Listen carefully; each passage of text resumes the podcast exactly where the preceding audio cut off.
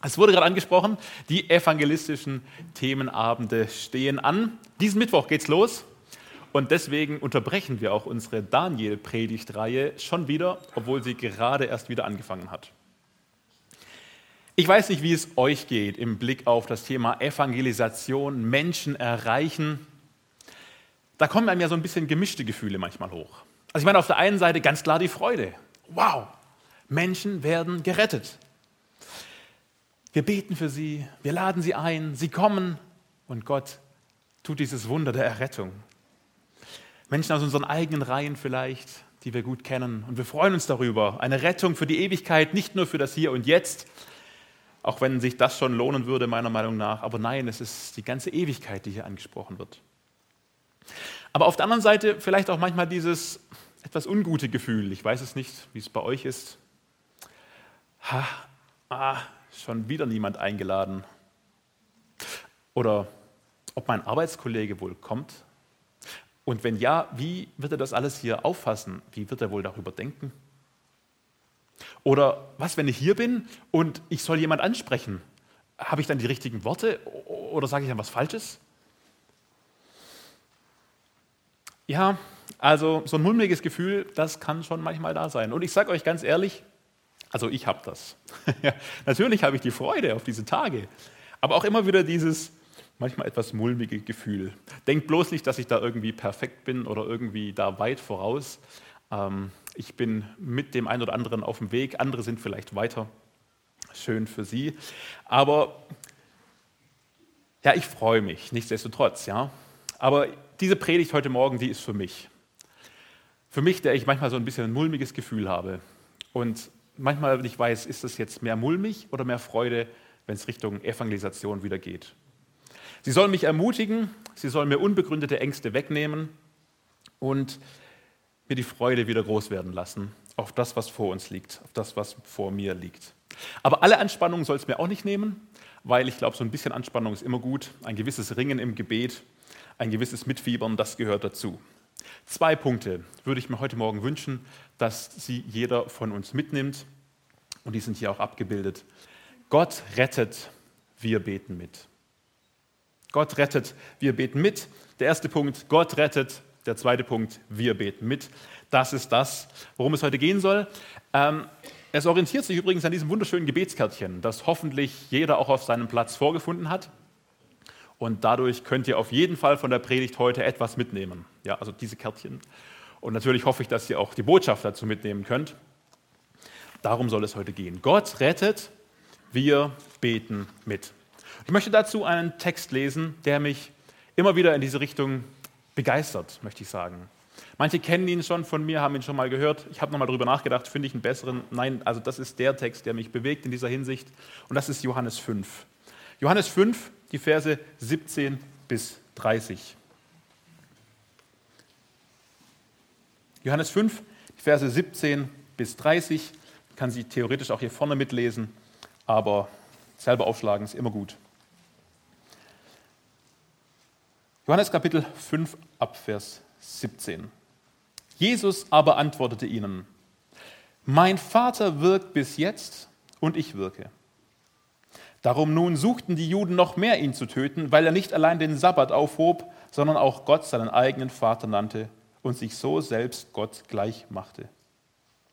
Da antwortete Jesus und sprach zu ihnen, Wahrlich, wahrlich, ich sage euch, der Sohn kann nichts von sich selbst tun, außer was er den Vater tun sieht. Denn was der tut, das tut ebenso auch der Sohn. Denn der Vater hat den Sohn lieb und zeigt ihm alles, was er selbst tut. Und er wird ihm größere Werke als diese zeigen, damit ihr euch wundert. Denn wie der Vater die Toten auferweckt und lebendig macht, so macht auch der Sohn lebendig, welche er will. Denn der Vater richtet auch niemand, sondern das ganze Gericht hat er dem Sohn gegeben, damit alle den Sohn ehren, wie sie den Vater ehren. Wer den Sohn nicht ehrt, ehrt den Vater nicht, der ihn gesandt hat.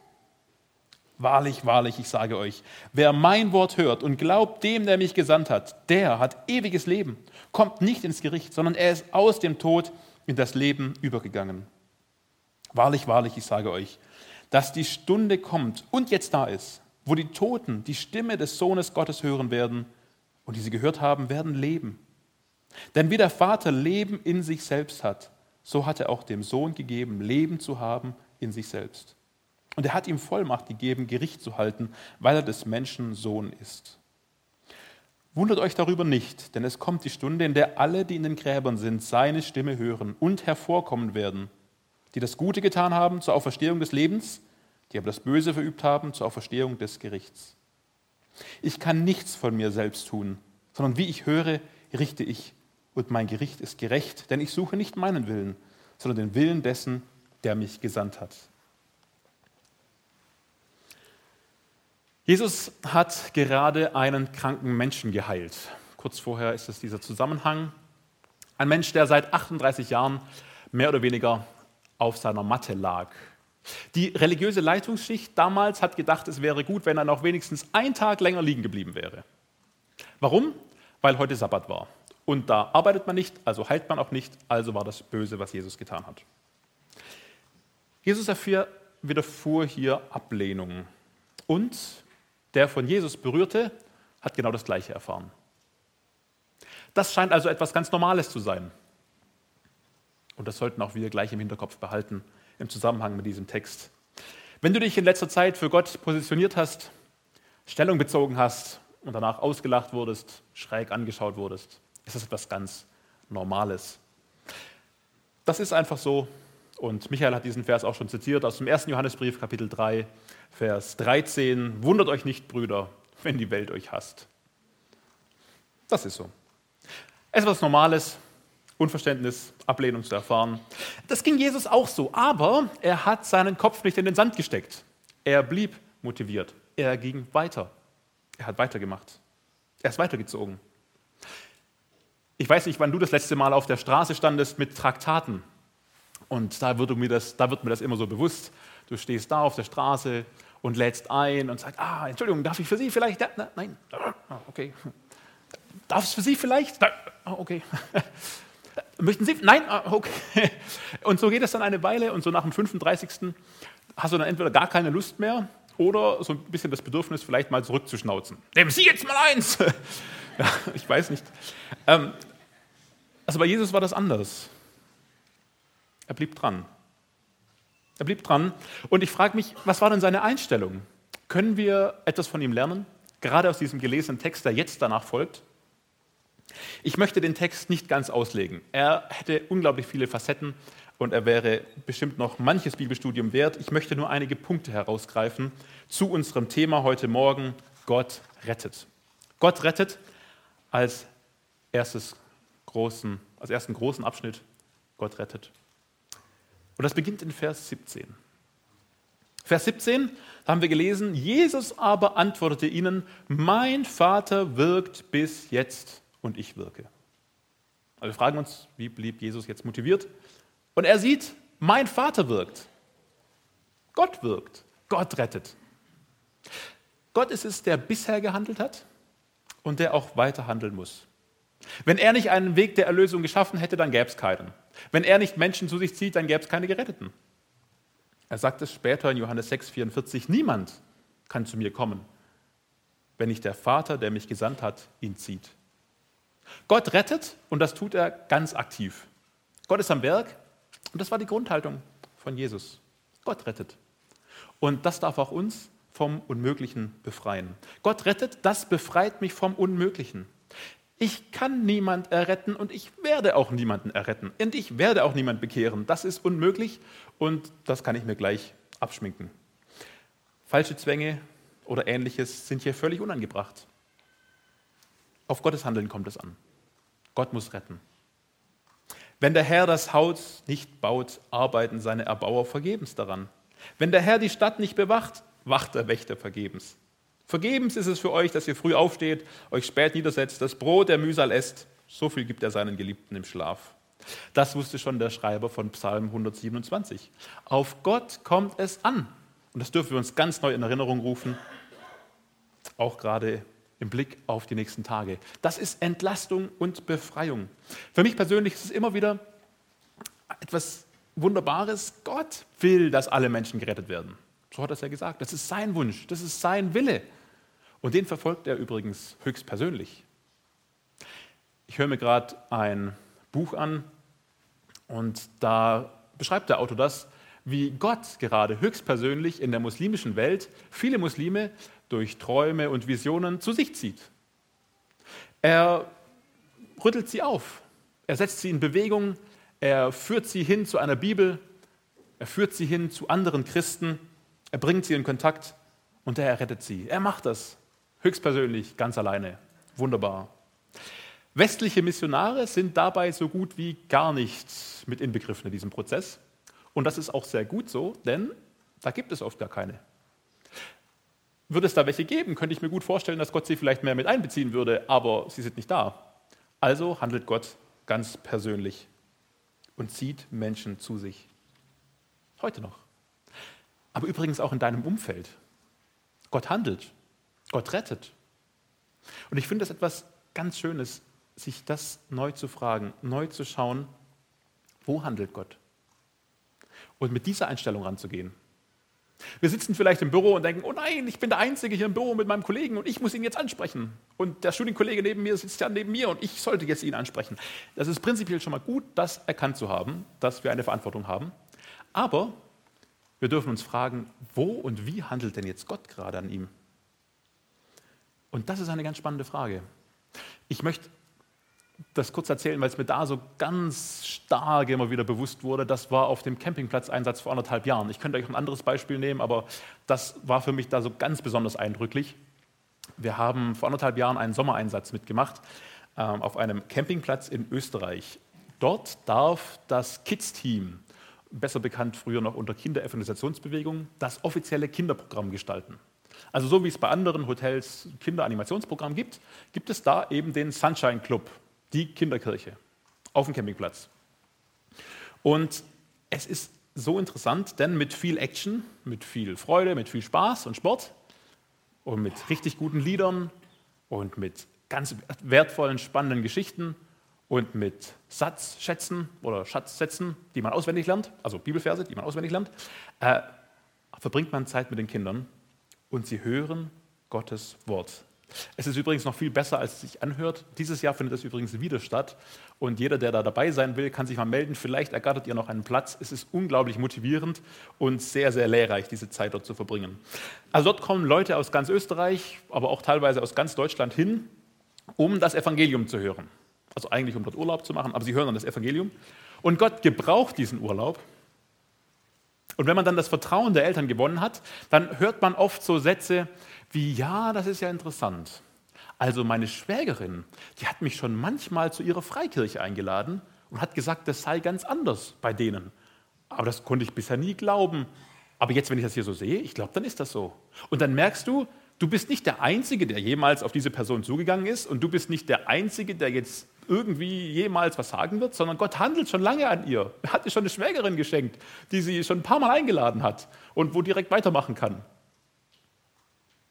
Ah ja, ja, ja, ja. Meine Kinder, die waren auch schon mal auf so einer Jungschar-Freizeit. Ja, ja, ja, doch, doch, das kennen wir. Und so eine Jungschar-Stunde haben wir auch in der Gegend. Und denkst, ja, ja, super. Also, ja, sonst denken wir ja immer, ja, ich bin der Einzige und nur ich und nein, nein, Gott wirkt schon lange an den Leuten. Gott rettet, Gott wirkt und Gott handelt an den Personen. Und lasst uns doch mal suchen, fragen, forschen, wo tut denn das Gott auch in meinem Umfeld? Wo wirkt Gott und wo darf ich ein kleines Zahnrädchen sein in diesem wunderbaren, großen Retten, Wirken Gottes. Gottes Handeln, Gott rettet. Das befreit mich vom Unmöglichen und es motiviert, motiviert mich auch. Es begründet mein Handeln. Das ist die zweite Vershälfte von Vers 17, auf die ich jetzt eingehen möchte. Mein Vater wirkt bis jetzt und ich wirke. Was hier gemeint ist, kann man noch besser herausfinden, wenn man zum Beispiel die Hoffnung für alle oder NGÜ aufschlägt, weil die haben das dann gleich noch mit ausgelegt. Dann ist es so übersetzt, zu jeder Zeit ist mein Vater am Wirken und ich folge nur seinem Beispiel. Oder die NGÜ, mein Vater hat bis heute nie aufgehört zu wirken und weil er wirkt, wirke auch ich. Ja, also so einfach ist es. Gottes Handeln, Gottes Wirken, das begründet mein Handeln. Gott rettet und das begründet mein Handeln. Es ist Gottes Handeln, Gottes Retten, Gottes Wirken, das motiviert. Er rettet Menschen. Und da möchte ich schon mal dabei sein. Das möchte ich schon miterleben. Dafür möchte ich mich schon gebrauchen lassen. Dafür möchte ich mich einsetzen, aber in der richtigen Perspektive. Gott rettet. Und ja, natürlich, heute kommen nicht mehr 100 Leute wegen einem Plakat, das wir aufhängen. Aber wenn wir 100 Plakate aufhängen und dann kommt einer und tut Buße, wie wunderbar ist das? Da wirkt doch auch noch Gott genauso. Und Willi hat diesen Vers schon angedeutet, über den ich auch nochmal gestolpert bin, der mich so bewegt hat. Ebenso wird Freude im Himmel sein über einen Sünder, der Buße tut. Hat sich aller Aufwand gelohnt, wenn sich nächste Woche einer bekehrt? Ich würde sagen ja. Und Gott wirkt. Und das begründet auch unser Handeln. Mein Vater hat bis heute nie aufgehört zu wirken und weil er wirkt, wirke auch ich. Okay? Es begründet mein Handeln. Und ich mache weiter, auch wenn es Widerstand gibt und Ablehnung. Und davon spricht auch nochmal der Vers 18. Deswegen möchte ich es auch hier nochmal rausgreifen. Wir hatten es schon Anfang schon mal kurz. Hier wird es nochmal interessant ausgeführt. Gott rettet und das befremdet andere. Das ist so. Ich möchte nochmal den Vers hier lesen. Vers 18. Darum nun suchten die Juden noch mehr, ihn zu töten, weil er nicht allein den Sabbat aufhob, sondern auch Gott seinen eigenen Vater nannte und sich so selbst Gott gleich machte. Also zwei Dinge. Erstens, er hob den Sabbat auf. Zweitens, er nannte Gott seinen Vater und machte sich Gott gleich. Er hat ganz andere Maßstäbe und er spricht von einer völlig anderen Realität. Und das ist heute bei uns nicht anders.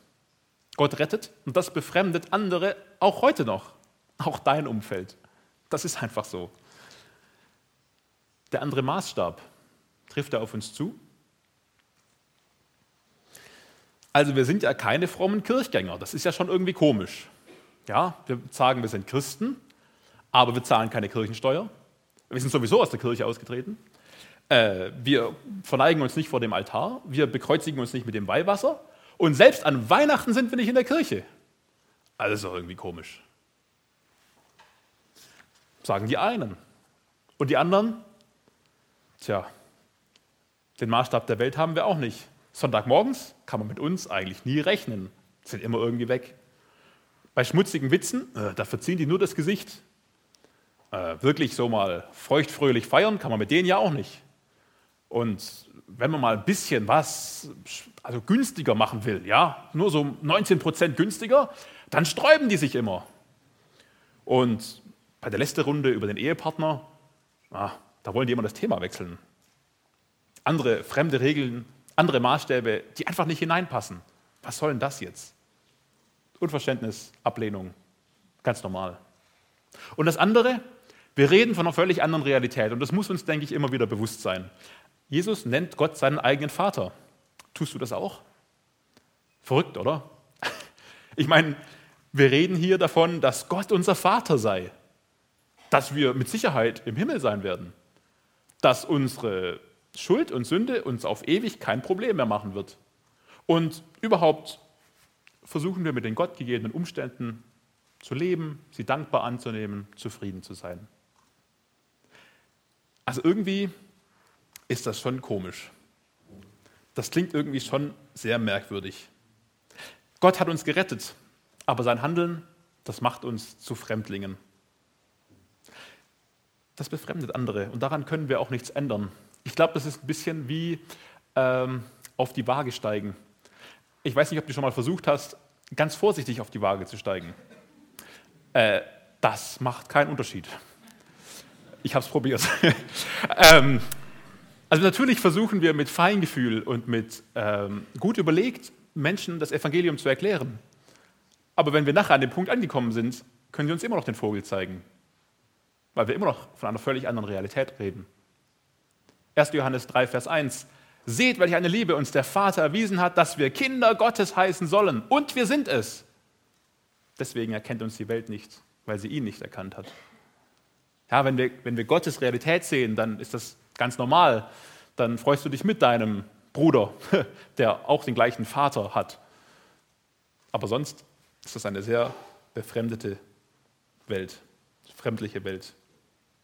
Gott rettet, es befreit uns vom Unmöglichen, es begründet unser Handeln, es befremdet andere Und viertens, es begrenzt und befähigt mich und zwar gleichzeitig.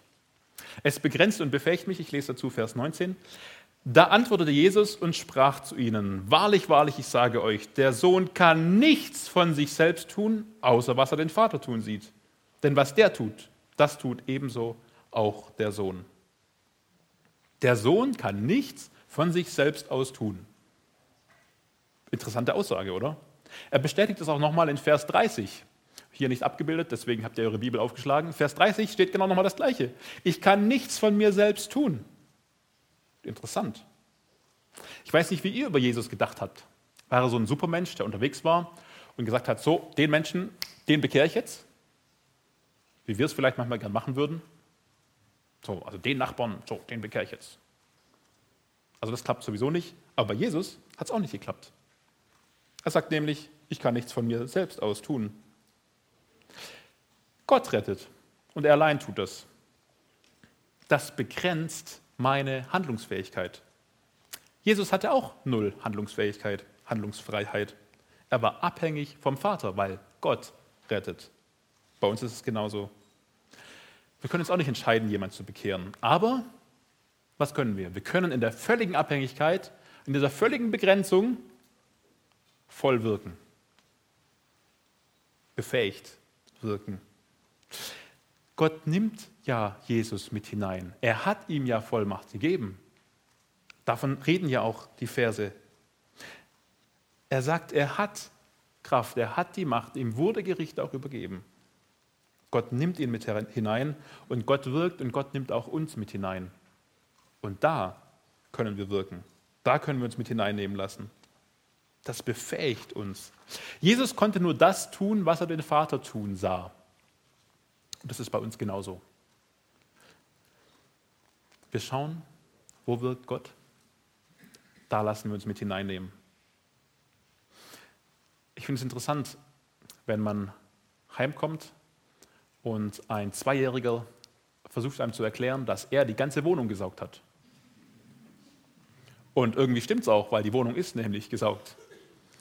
Aber er hat geschaut, wo wirkt meine Mama und wo lasse ich mich einfach mit hineinnehmen zumindest für so ein paar Sekunden, auch mal den Staubsauger schieben. Und nachher hat er die Wohnung gesaugt. Wie ist es bei uns? Wenn Gott Menschen nicht sieht, nicht an ihnen wirkt, sind wir handlungsunfähig. Aber wir können uns mit hineinnehmen lassen. Und wir schauen, wo wirkt denn Gott? Da wirken wir auch mit. Und das möchte ich auch wieder so im Blick haben, die nächsten Tage in den Begegnungen zu klopfen, zu fragen, zu hören, wo wirkt Gott? Es zielt ein bisschen auch mit auf den ersten Punkt ab, auch die Beispiele. Ich möchte noch mal ein anderes Beispiel bringen. Wir waren auf ähm, einem Geburtstag von, einem, von einer Verwandten. Dort waren viele Freunde und Kollegen eingeladen, ein bunter Haufen, eine bunte Truppe, viele fremde Menschen zusammen. Und dann habe ich mich einfach mit hineingesetzt und gleich von Anfang an mir entschieden, doch, ich möchte schauen, wo wirkt Gott? Wo wirkt Gott jetzt schon? Und wo könnte ich mit hineingenommen werden? Und das möchte ich euch auch ähm, empfehlen, so von vornherein gleich auf scharf schalten, gleich zu schauen. Weil sonst geht es einem so, wie es Joel auch angedeutet hat, dann ist der Abend rum und man denkt, nein, ich hätte irgendwas sagen können, ich habe ja, hab ja was gehört von Gottes Handeln. Nein, gleich auf scharf schalten, nicht in den Abend reinstolpern und dann Anknüpfungspunkte suchen. Übrigens, mein Tipp, äh, positive Anknüpfungspunkte suchen. Was meine ich damit? Das war jetzt eine andere Situation, das war jetzt nicht der Geburtstag, da war ich mal in einer anderen Runde zusammen und dann war erst so ein bisschen Vorstellung. Ich habe mit meinem Sitznachbarn geredet und ja, erst bei mir so ein bisschen, ja, Gemeinde, so, ah, Kirche, ja, ja, genau. Und dann erzählt er mir, ah, ja, er hat seinen Partner vor kurzem auch in der Kirche geheiratet und sie sind dort auch ehrenamtlich engagiert.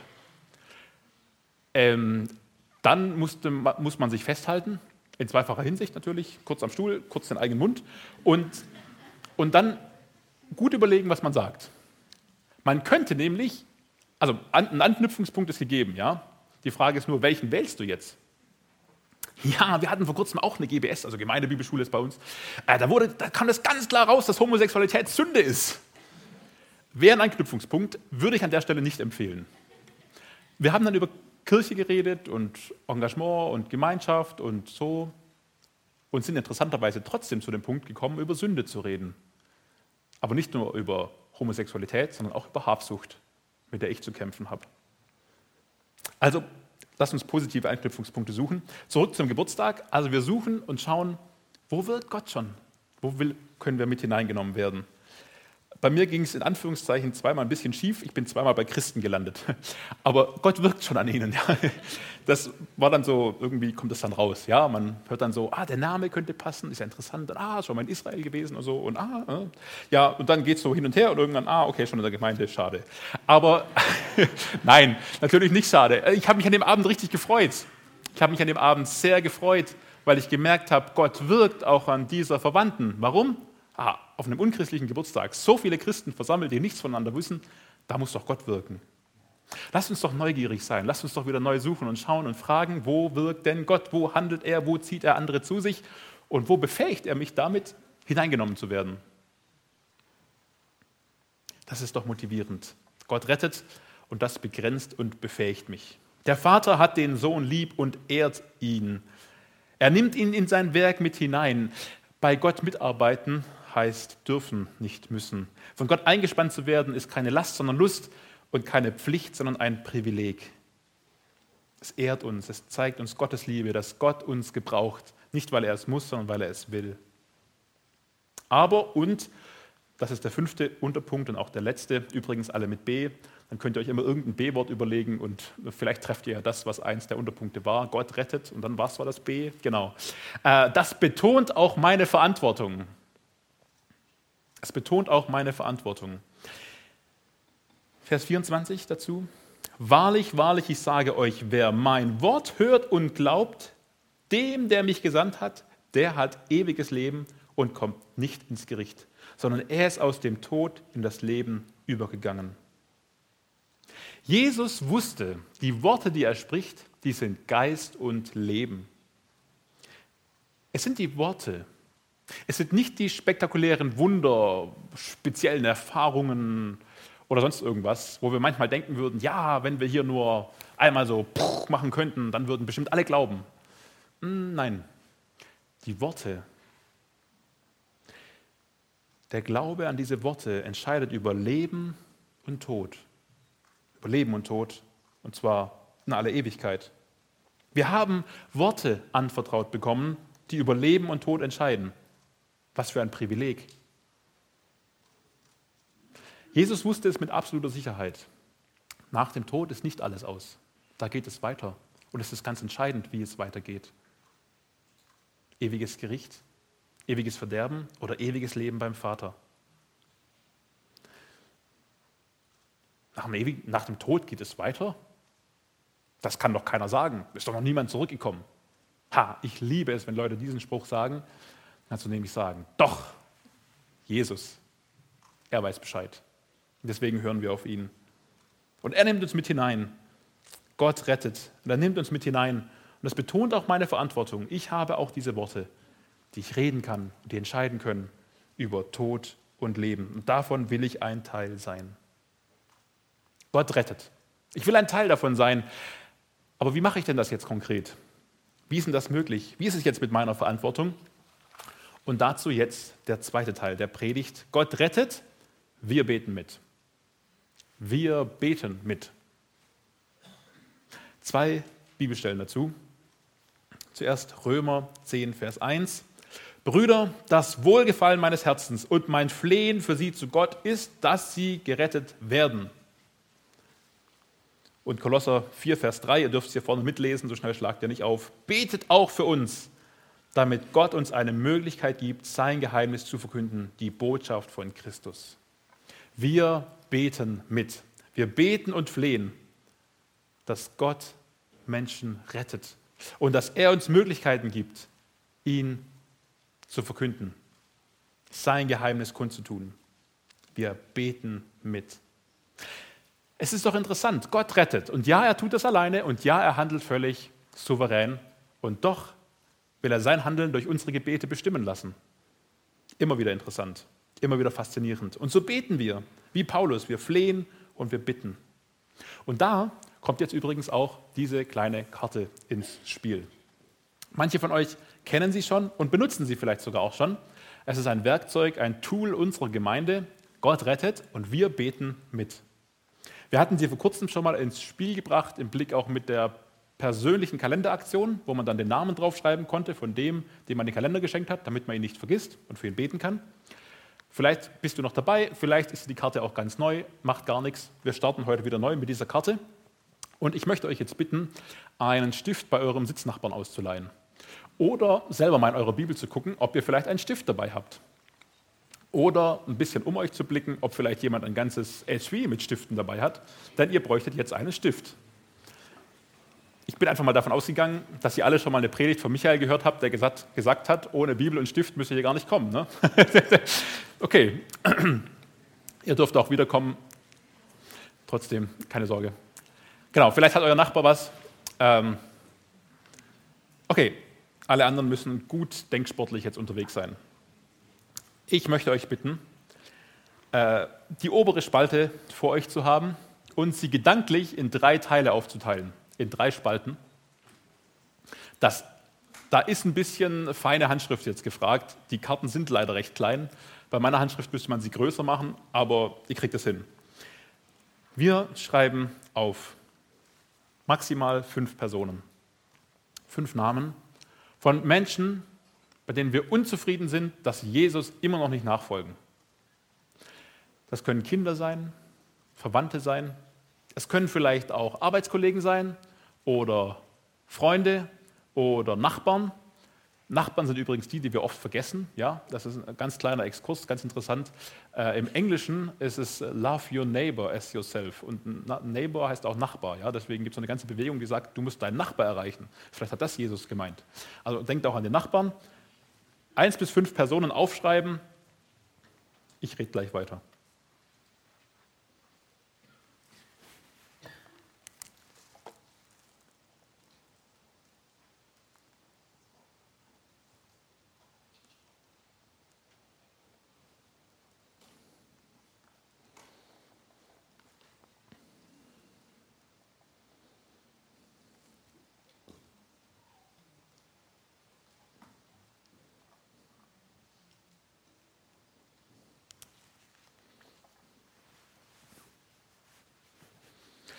Okay, ähm, warum eigentlich nur fünf? Oder so ganz grob plus minus? Naja, erstens maximal fünf, weil ihr nur fünf Zeilen hier habt. Ja.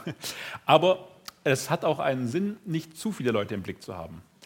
Gott will, dass alle Menschen gerettet werden und das ist erstmal sehr gut so, aber das ist erstmal seine Aufgabe. Er nimmt uns mit hinein und wir dürfen eine gewisse Anzahl an Leuten vor allem auch mal im Blick haben.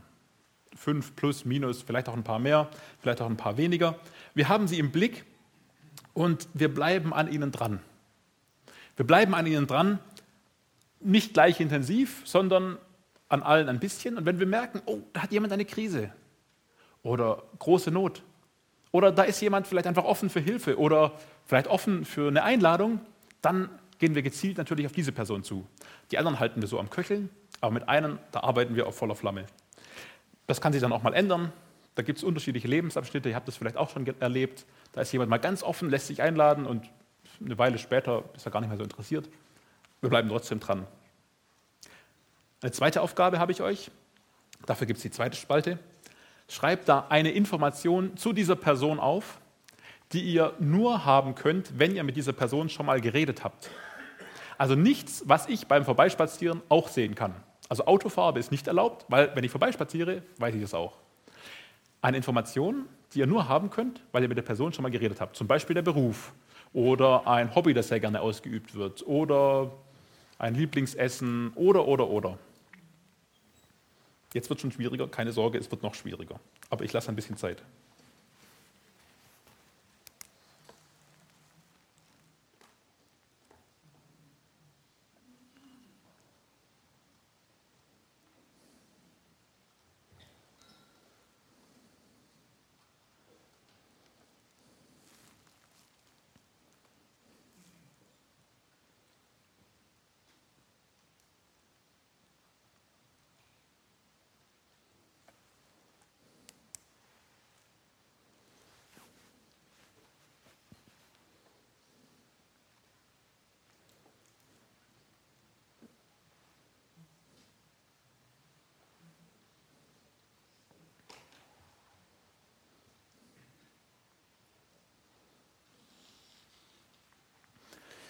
Dazu muss man mit den Leuten schon mal geredet haben.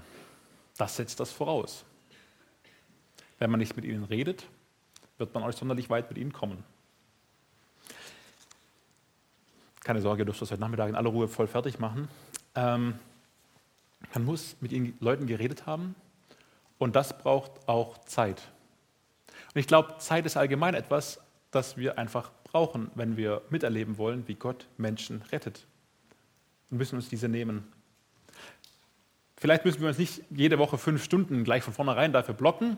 Wäre vielleicht auch gut. Wahrscheinlich würden wir mehr erleben. Aber vor allem dann, wenn wir merken, jetzt ist ein Zeitpunkt, dann müssen wir uns Zeit nehmen.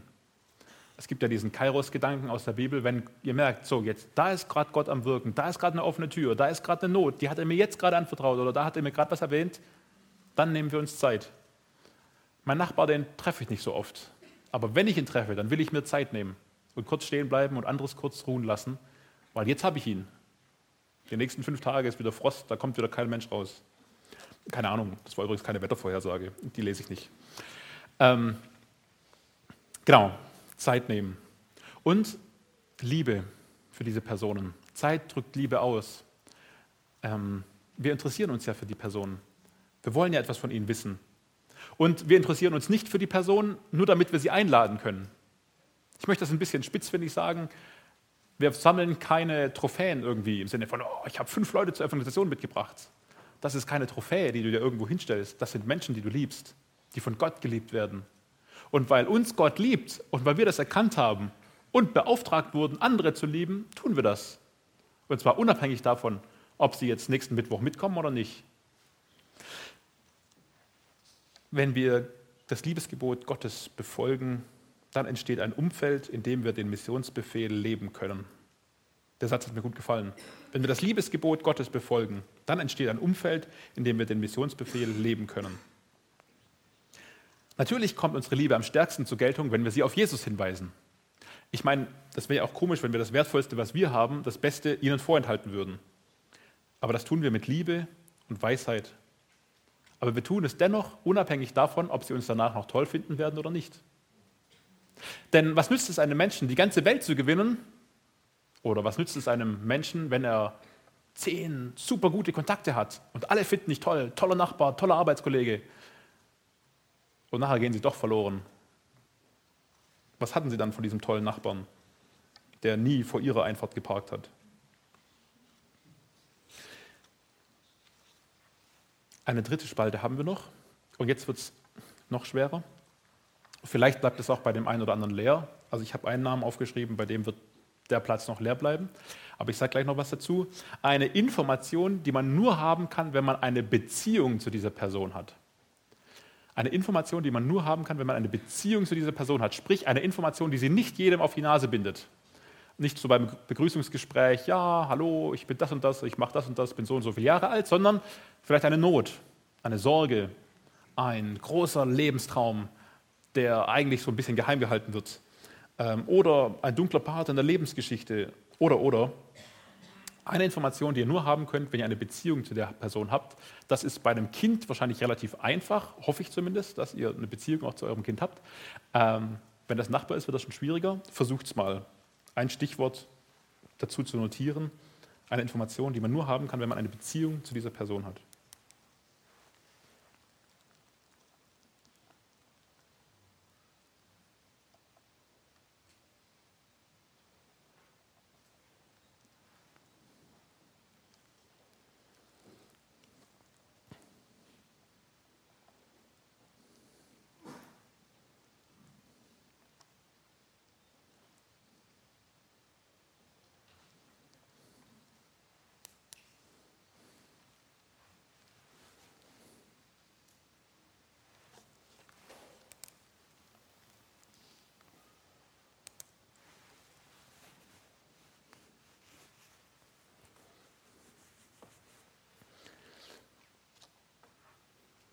Vielleicht könnt ihr das alles schon ganz locker ergänzen zu den Namen, die ihr euch aufgeschrieben habt. Dann möchte ich euch sagen, dass ihr eine relativ gute Beziehung zu dieser Person habt und sehr wohl und sehr gut über den Glauben sprechen könnt. Und auch wenn sie das beim ersten Mal nicht so toll finden wird, wird sie euch deswegen wahrscheinlich trotzdem weiter fröhlich begegnen. Ihr habt schon eine relativ gute Person, äh, eine gute Beziehung und ihr könnt gut über den Glauben sprechen. Und ihr könnt auch gut für diese Person beten, konkret, gezielt. Und ihr könnt dann auch konkret nachfragen. Und ich denke, die Person wird dann schnell merken, dass ihr sie wirklich auch schätzt, dass sie euch etwas bedeutet. Wenn ihr jedes Mal kommt und, äh, ja, wie war nochmal der Name? ja, dann wird sie nicht so wirklich davon überzeugt sein, dass ihr sie mögt. Aber wenn, ihr, wenn wir gleich auf Personen zugehen können und, und, und das Entscheidende fragen können, du, Gott zur Seite, wie war das jetzt? Und klappt das jetzt mit dem neuen Job bei dir? Wird es da entlastender für dich? Wie sieht es aus mit deiner Ehe? Seid ihr immer noch in der Krise? Was macht eigentlich dein Kind zwischenzeitlich? Hat es jetzt einen Platz gefunden? Oder, oder. Und da merkt man, wir sind gleich auf einer Beziehungsebene, die geschätzt wird von den Menschen. Und sie merken schnell einen Unterschied, dass wir uns echt für sie interessieren. Und auch wenn wir von diesem Jesus und dieser Gemeinde und dieser Bibel reden, dann ist es genau das Gleiche. Wir interessieren uns echt für sie und haben das nicht nur nach unserer Visitenkarte gleich noch hinterhergeschmissen. Übrigens, ich arbeite daran ganz konkret. Also das hilft mir so ein bisschen. Das ist ein bisschen das Raster, das ich im Kopf habe, mit dem ich vorgehe. Jetzt zum Beispiel habe ich die Sportgruppe gewechselt. Und das ist ein bisschen mein Ziel. Also erstmal die Namen zu wissen von den Leuten natürlich, dann gerne mal mit jedem ein bisschen zu sprechen und gucken, mit wem kann ich mehr, mit wem kann ich nicht so. Mal eine, so Gespräche führen und dann gucken, komme ich mit manchen vielleicht auf diese Beziehungsebene, dass sie mir Dinge anvertrauen, die sie sonst nicht jedem anvertraut haben. Und sie merken, wenn wir Christen sind, dass wir irgendwie dieses Seelsorge-Gehen haben das hat einer mal zu mir gesagt, so ähnlich. Die habe ich Dinge anvertraut, die würde ich niemals, die würde ich maximal irgendeinem Seelsorger anvertrauen, aber das bist du ja irgendwie auch. Und das hat mir gut gefallen. Lasst uns hier dranbleiben und lasst uns diese Kärtchen entweder wirklich mit Stift weiter ausfüllen oder gedanklich weiter ausfüllen. Ihr müsst euch nicht daran aufhalten, aber ihr könnt, wenn ihr sie schon aufgeschrieben habt, natürlich jetzt hier gerade auch weitermachen. Und ihr wisst jetzt, wo vielleicht auch Lücken sind, um Ebenen, Beziehungsebenen zu vertiefen. Und dann beten wir für diese Personen wenigstens einmal die Woche. Wir beten nach Römer 10, dass sie gerettet werden. Und wir beten, dass Gott Möglichkeiten gibt, nach Kolosser 4, um ihnen das Evangelium zu verkünden. Interessant ist übrigens, dass wenn wir für diese Personen beten, dass uns oft Gedanken kommen. Oh ja, stimmt. Dem könnte ich jetzt mal eine Bibel schenken. Oder den könnte ich einladen. Oder für den passt der äh, Kursaalabend da. So ein bisschen noch distanzierteres Thema. Nicht gleich voll, aber mal das vielleicht. Oder der Kalender. Oder auch umgedreht, wenn dann von hier wieder gesagt wird, übrigens, ihr könnt einen Kalender verschenken, dann ist es für mich gleich klar, zing, zing, zing, die Liste geht auf, eins, zwei, drei, wen nehme ich? Ähm, geht dann viel schneller und dann sind wir viel mehr dran. Gott rettet, wir beten mit. Jetzt noch fünf kunterbunte Abschlussgedanken zum Schluss. Erstens, ähm, was mir mal sehr geholfen hat, war der Gedanke über die Endlichkeit. Irgendwie kam mir das mal, ich könnte ja morgen sterben. Und dem Kumpel, den ich eigentlich, den ich eigentlich schätze, dem habe ich noch nie eine Bibel geschenkt. Und wenn ich jetzt sterben würde, wüsste ich nicht, wer an ihm weiter dran bleibt. Natürlich gehe ich davon aus, dass Gott weiter an ihm dran bleibt und dass Gott wirkt. Aber warum nicht ich? Also habe ich mir eine Bibel besorgt und bin mit genau diesen Worten auf ihn zugegangen. Das war dann relativ schnell, also ich brauchte keinen großen Einstieg irgendwie, ja, war ja vor drei Monaten Weihnachten und so. Äh, ich habe ihm einfach gesagt, du, mir ist aufgefallen, ich könnte morgen sterben und was mir noch ganz wichtig wäre, vorher, du sollst eine Bibel haben. Hat mich sehr motiviert und kurzfristig zum Handeln gebracht. Vielleicht dich ja auch. Ist allgemein gut, glaube ich, so ein bisschen mehr darüber nachzudenken. Der zweite kunterbunte Gedanke, es ist ein langer Weg, bis Menschen zum Glauben kommen. Es kann ein langer Weg sein. Hier in diesen Räumen wurde mal von jemand das Zitat auch weitergegeben, bis ein Moslem zum Glauben kommt, so hat es mal jemand geschätzt, braucht es um die 80 Begegnungen mit Christen. So hat es mal jemand formuliert, der da äh, auch Erfahrung hat. Bis zu 80 Begegnungen. Natürlich wollen wir alle die 80. sein. Oder wenigstens so ab 75, ja. So fünfmal ist ja noch okay, aber dann sollte sich schon was tun. Geben wir auch Beziehungen Zeit? Wissen wir, dass auch ein Georg Müller lange Jahre für seine Freunde gebetet hat, für ein paar spezielle Namen auf seiner Karte und sie sich erst bekehrt haben, nachdem er gestorben war? Das Dritte, äh, seid kreativ im Aufbauen von Beziehungen. Das finde ich immer wieder spannend, sich darüber Gedanken zu machen, wie kann ich auch mit meinem Nachbar, mit meinem Kollegen oder so Beziehungen haben, Beziehungen pflegen. Ähm, es ist interessant, da sich Gedanken drüber zu machen. Wir kommen schnell darauf, deswegen spreche ich den Punkt an, naja, wir gehen mit ihnen mit. Und das, da habe ich schon manches Gespräch mit jemandem darüber geführt. Ich habe das auch so eine Weile gesehen. Ja klar, ähm, eigentlich gehe ich nicht ins Kino, aber weil die ins Kino gehen, gehe ich jetzt mit ihnen mit, weil ich möchte sie ja erreichen. Und ich finde den Gedanken prinzipiell gut, dass wir Leute erreichen wollen und vielleicht auch mal mit ihnen mitgehen. Vielleicht auch mal in eine Kneipe ein Bier trinken. Oder ein alkoholfreies Radler. Ähm, so mache ich es. Und ähm, aber irgendwann ist mir aufgefallen, so toll sind die Begegnungen gar nicht. Also so viel geredet haben wir nicht, selbst wenn wir uns ein bisschen vor dem Kino schon verabredet haben. Und dann habe ich mal weitergedacht und habe gemerkt, wir spielen beide gern Gesellschaftsspiele. Zwei erwachsene Männer spielen beide gern Gesellschaftsspiele. Also haben wir uns zu einem Gesellschaftsspieleabend getroffen und wir haben viel mehr reden können als bei so einem dubbeligen Kinoabend. Ähm, also lasst uns da immer wieder drüber nachdenken und nicht ähm, zu schnell irgendwie denken, naja, ich laufe einfach nur mit und dann wird das bestimmt alles klappen mit den Begegnungen. Das ist nicht so ein ganzer Selbstläufer. Da, aber das ist so ein Gedanke zum Weiterdenken, zum Weiterprüfen äh, auch. Schaut, wie könnt ihr gute Begegnungen schaffen, äh, Hilfe anbieten und natürlich auch Hilfe in Anspruch nehmen. Ja, da sind wir alle nicht so doll drin und das fühlt sich komisch an, den Nachbarn zu fragen, äh, ob er einem hilft, den Gefrierschrank hochzutragen und dann festzustellen, dass der wahrscheinlich davon noch ein paar Wochen was haben wird.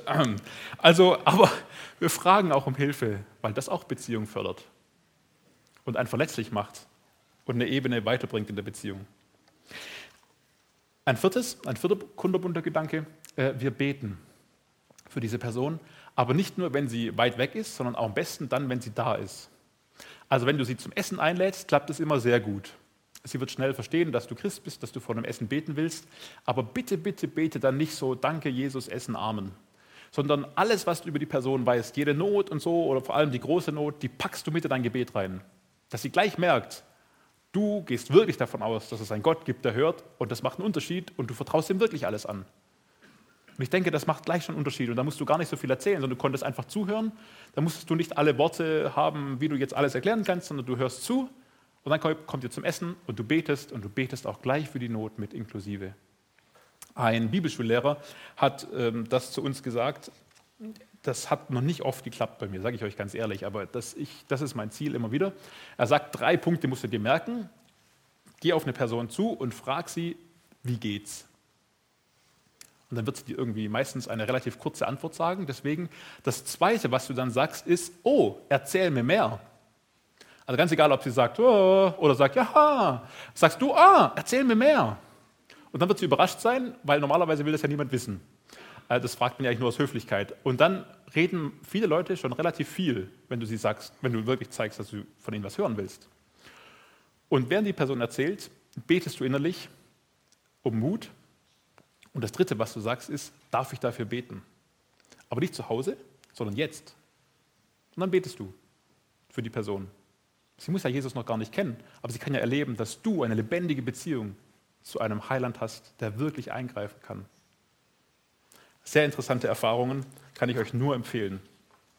Der fünfte kunderbunde Gedanke, bleibe dran an dem Thema persönliche Evangelisation. Das war heute ein sehr grober Abriss, der uns motivieren sollte, korrigieren sollte, ein bisschen vom Denken her, falsche Ängste nehmen und einfach gespannt sein lassen, was Gott wirkt in den nächsten Tagen.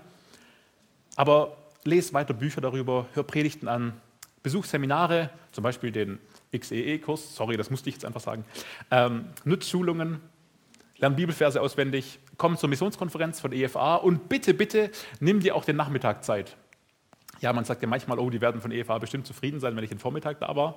Ähm, da geht es um äh, Liebe macht erfinderisch, fantasievoll evangelisieren, also verschiedene Möglichkeiten, wie können wir als Gemeinde oder persönlich Menschen erreichen.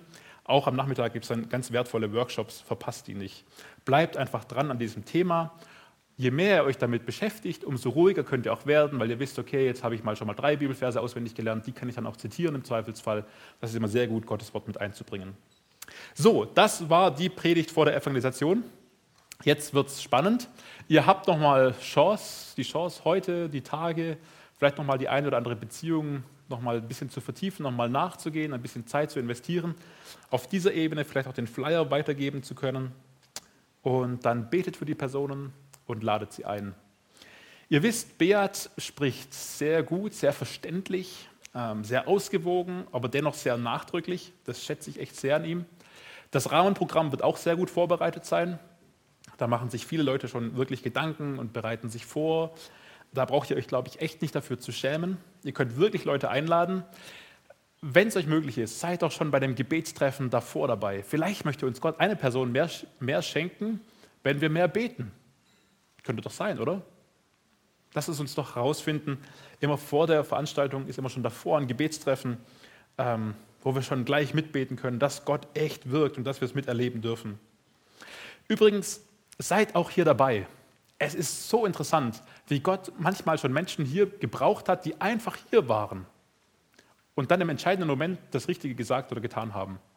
Die einfach hier waren und offen waren, sich mit hineinnehmen zu lassen. Ähm, eine Situation gab es hier, da, da, wollte, da hat jemand nur jemand anderes gebracht und wollte gleich wieder weiterfahren. Und dann wurde aber diese Person angesprochen. Also die wollte eigentlich nur den Chauffeurjob machen, die Person. Und dann wurde sie angesprochen, ob sie nicht auch da bleiben will. Und sie ist da geblieben und hat gehört und hat sich an dem Abend bekehrt. Die Person, die draußen das so noch ein bisschen leicht flapsig gesagt hat, komm, bleib doch da, hätte das natürlich nie gedacht. Aber so wirkt Gott. Und das kann man hier erleben, wenn man mit dabei ist. Andere haben Buch, andere buchstäblich an der Hand genommen und zur Seelsorge geführt. Und das war genau der Impuls, den sie gebraucht haben. Seid hier, seid mit dabei, äh, betet und schaut und lasst uns erleben, wo Gott wirkt. Gott rettet und wir beten mit. Und jetzt zum Schluss beten wir. Normalerweise haben wir immer diese Zeit der Stille. Heute möchte ich euch ähm, bitten, euch darauf einzulassen, eure Köpfe zu zweit oder zu dritt zusammenzustecken und für die Namen zu beten, die ihr aufgeschrieben habt oder im Kopf notiert habt wenn ihr keinen Stift dabei hattet und ab nächstes Mal einen dabei habt. Also betet zu zweit oder zu dritt, steckt die Köpfe zusammen, betet für diese Personen. Es kann sein, dass der ein oder andere neben euch sitzt, der sagt, uh, das möchte ich nicht. Das ist völlig in Ordnung. Dann dreht ihr euch einfach zu den anderen rüber, dann seid ihr halt eine Dreiergruppe oder so. Ja, also es muss niemand, aber einfach zu zweit, zu dritt die Köpfe zusammenstecken. Nicht keine Vorrede, direkt beten für diese Namen. Gott kennt sie und die anderen lernen dann die Namen während des Gebetes kennen. Und wir haben eine Zeit des Gebetes. Willi wird dann die Zeit abschließen von hier vorne mit Gebet.